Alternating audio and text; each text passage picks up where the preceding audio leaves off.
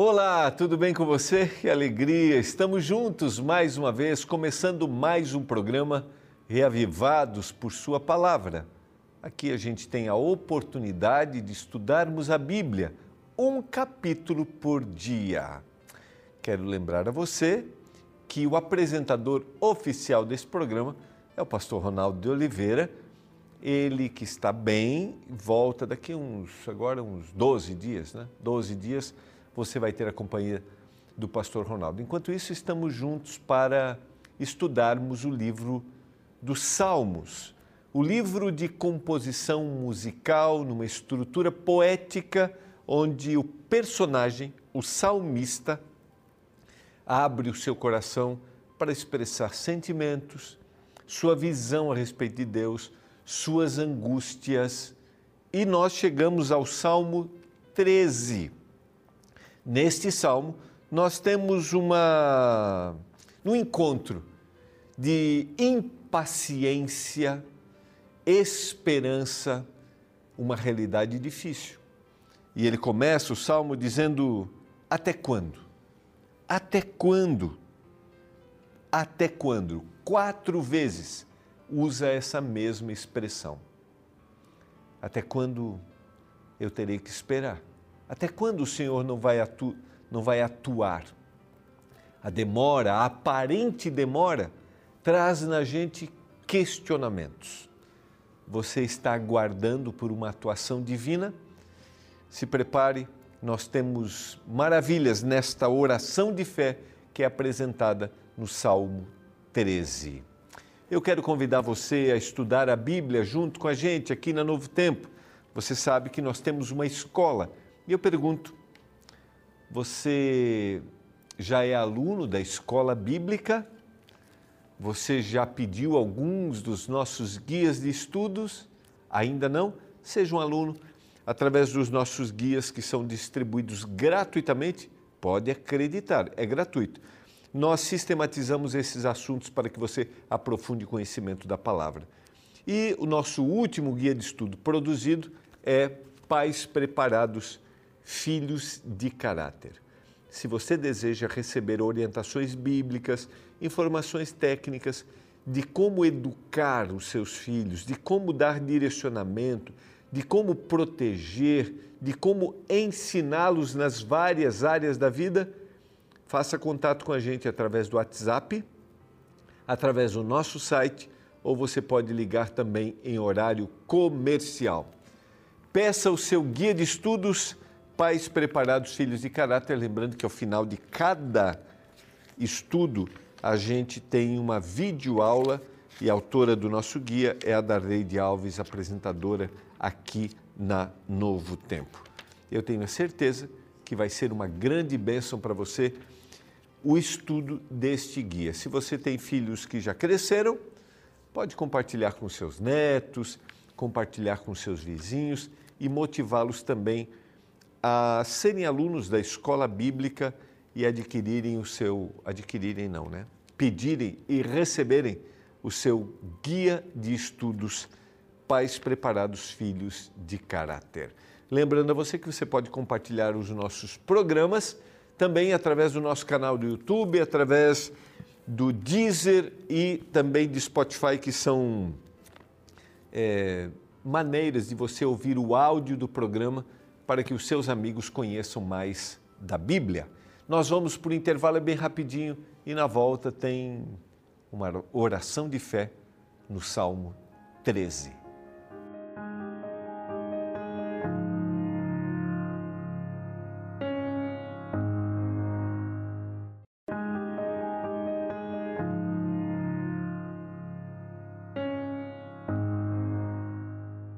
Estamos juntos no Reavivados por Sua palavra, estudando a palavra de Deus, juntos com você aqui. É. E eu queria dizer para você que estudar a Bíblia é sempre muito especial. Quero te motivar.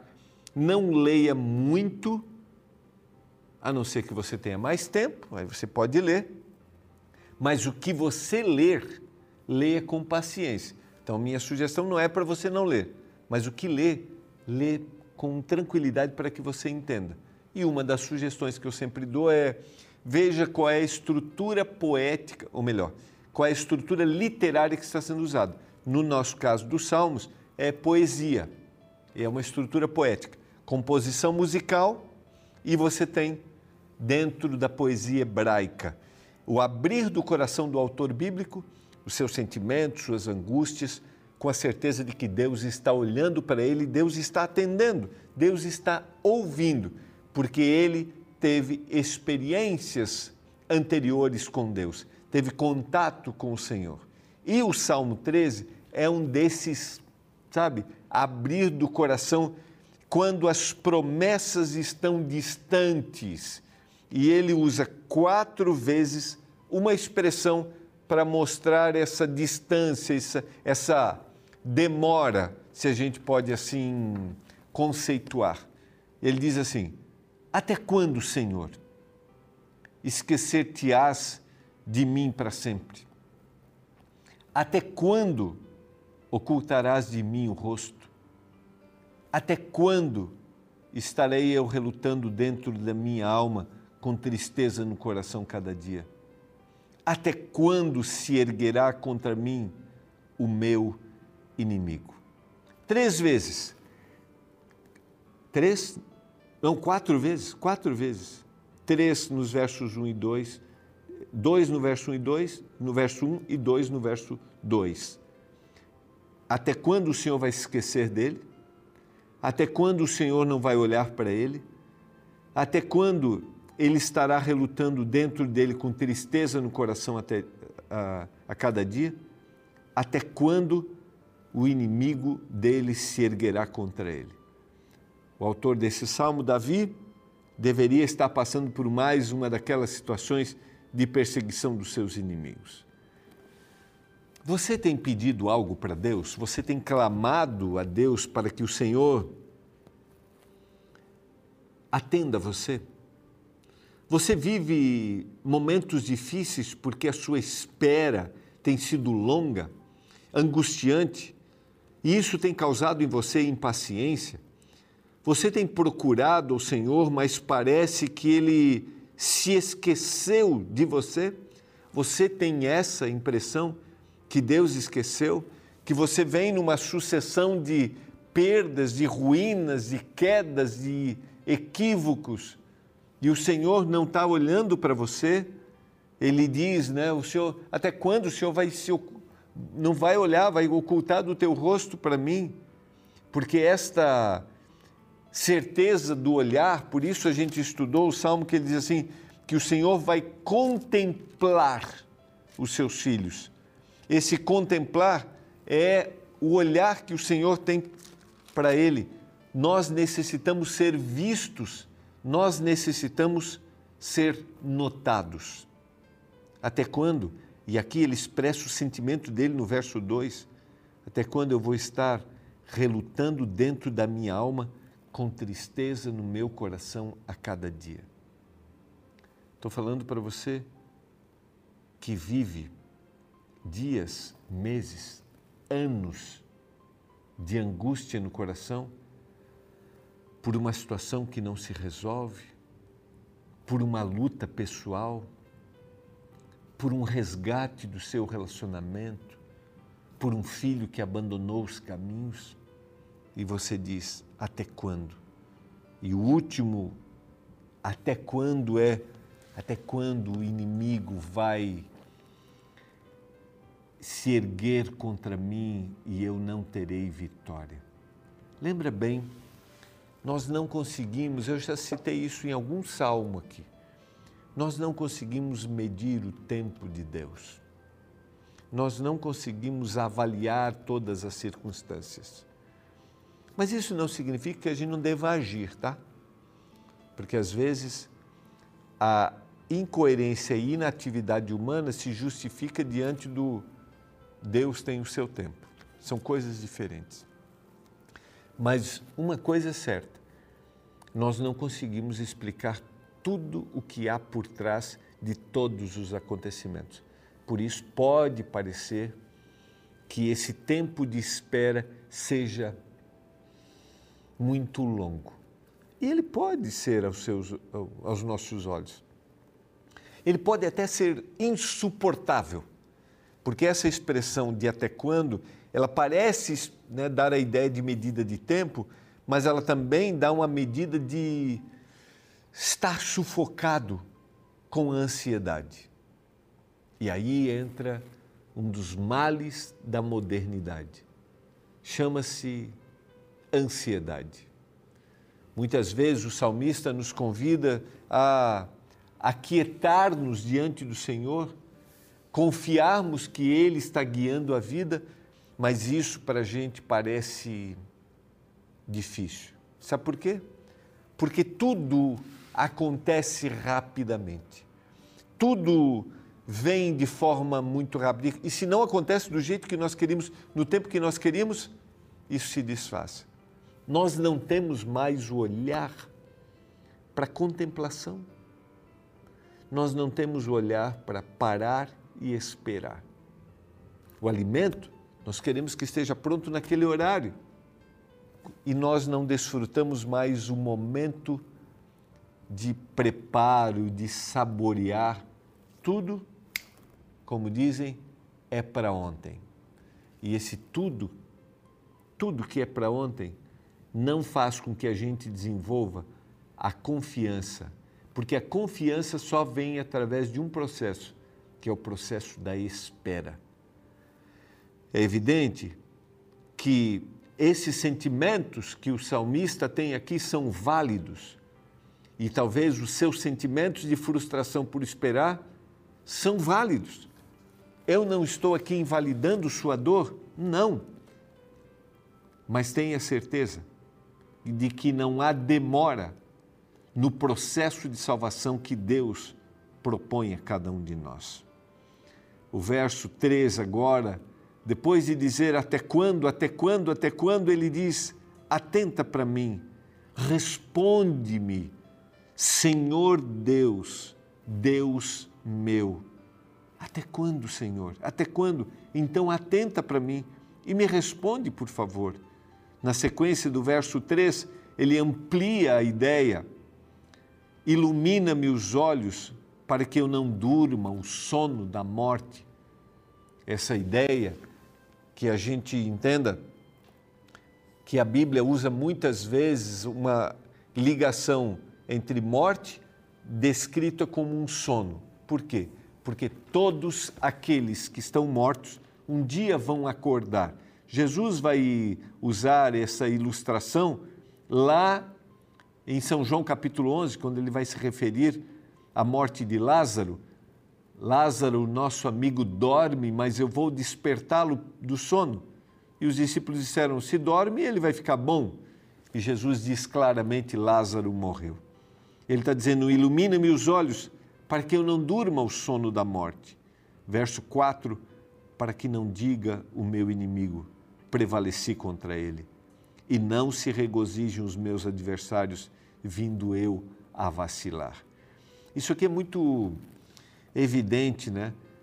O sentimento de que a gente fez tudo para estar com o Senhor, fizemos toda a vontade dele, buscamos a ele verdadeiramente e não ganhamos. Fomos derrotados ou estamos perdendo. Queria dizer para você que aparentes derrotas humanas não são necessariamente derrotas definitivas. Aparentes perdas e derrotas que acontecem na nossa vida podem ser um momento, um caminho porque aqueles que estão do lado do Senhor sempre serão vitoriosos. Se Deus é por nós, Paulo vai dizer na carta aos Romanos: quem será contra nós? Quem intentará contra os filhos de Deus? Quem fará isso? Ele vai usar sucessivamente essa expressão. Quem? Porque ele sabe que aparentes momentos de angústia ou de baixos não definem o indivíduo e a sua história. Estou falando para você hoje que está vivendo um momento baixo na vida, foi uma perda, uma decepção, é a saúde. Lembra bem, o olhar do Senhor está aí sobre você. E esse olhar, quando o Senhor olha, ele age. E você não está longe dos propósitos que Deus tem. Há uma outra ideia aqui que é interessante, né? Ninguém quer ser derrotado para aquele que não faz a vontade do Senhor. Parece que perdemos a dignidade. Mas o Senhor deseja dizer que nenhum perigo externo vai destruir nossa honra, a honra do coração. Não esqueça disso. Verso 5: No tocante a mim, eu confio na tua graça. É interessante como várias vezes o salmista ele repete essa expressão, né? Assim, ele mostra angústia e abre, abre, abre, reclama e diz isso, os perversos prosperam. Mas de repente ele dá uma transição, a mudança. A mudança do medo para a mudança da fé. A mudança da incerteza para a mudança da confiança. E é o que ele diz aqui no verso 5: No tocante a mim, eu confio na tua graça. Regozije-se o meu coração na tua salvação. Você precisa de um momento de transição? Você precisa de um momento para dar uma guinada aí na sua vida? Você gostaria que a página se virasse? Você gostaria de deixar a circunstância adversa? Lembra bem, essas circunstâncias, elas podem permanecer por muito tempo. E você sabe que tem algumas que nem se alterarão. Você sabia que tem alguns problemas que a gente vai ter que aprender a conviver com eles? E esta habilidade de aprendizado na convivência se dá através da certeza de que o Espírito de Deus está cuidando de mim, está cuidando de você. Estou falando para você neste momento, você está me ouvindo agora, e talvez você venha lutando contra uma circunstância e ela não se altera, ela não muda. É possível que ela nunca mude, mas Deus pode mudar o meu olhar, a minha visão de tudo isso. Ele pode dar um novo momento e ele pode ser emocional. No último verso, cantarei ao Senhor, porquanto ele me tem me feito, ele tem me feito muito bem. Vejam só, é interessante, né? Ele começou o salmo colocando angústia, angústia, angústia. Depois ele faz o clamor, o clamor. E ele termina com: Eu confio no Senhor e eu vou cantar, porque eu sei que o Senhor me faz muito bem. Aonde está o grande brilho desse salmo, né? grande, grande assim, né? sabe, grande pensamento aqui desse salmo? Está no até quando? Isso me chama atenção. Está no expressar do sentimento, Senhor, Atenta para mim, por favor, isso também me chama atenção. Mas o que mais me chama é a forma como ele coloca. Eu vou cantar, porque o Senhor tem me feito muito bem. As situações podem não mudar, mas o Senhor pode continuar te sustentando. E isso, queridos, é o suficiente ser sustentado pelo Senhor. Eu quero orar para que durante esse dia nós experimentemos isso, a confiança. Circunstâncias podem não mudar, mas o Senhor está comigo. Creia nisso. Vamos orar? Pai do céu, obrigado pela tua palavra, obrigado pelas orientações que o Senhor nos dá Obrigado pela esperança que nós encontramos na palavra.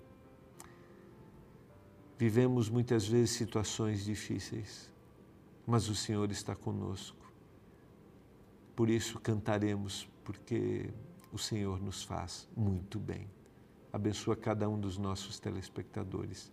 Em nome de Jesus. Amém. Foi muito bom ter a sua companhia. Nos encontramos amanhã em mais um programa Reavivados por Sua Palavra. Se alguém te perguntasse o que é fé, o que você responderia? Certa vez ouvi um sermão que apresentava uma interessante definição para a fé.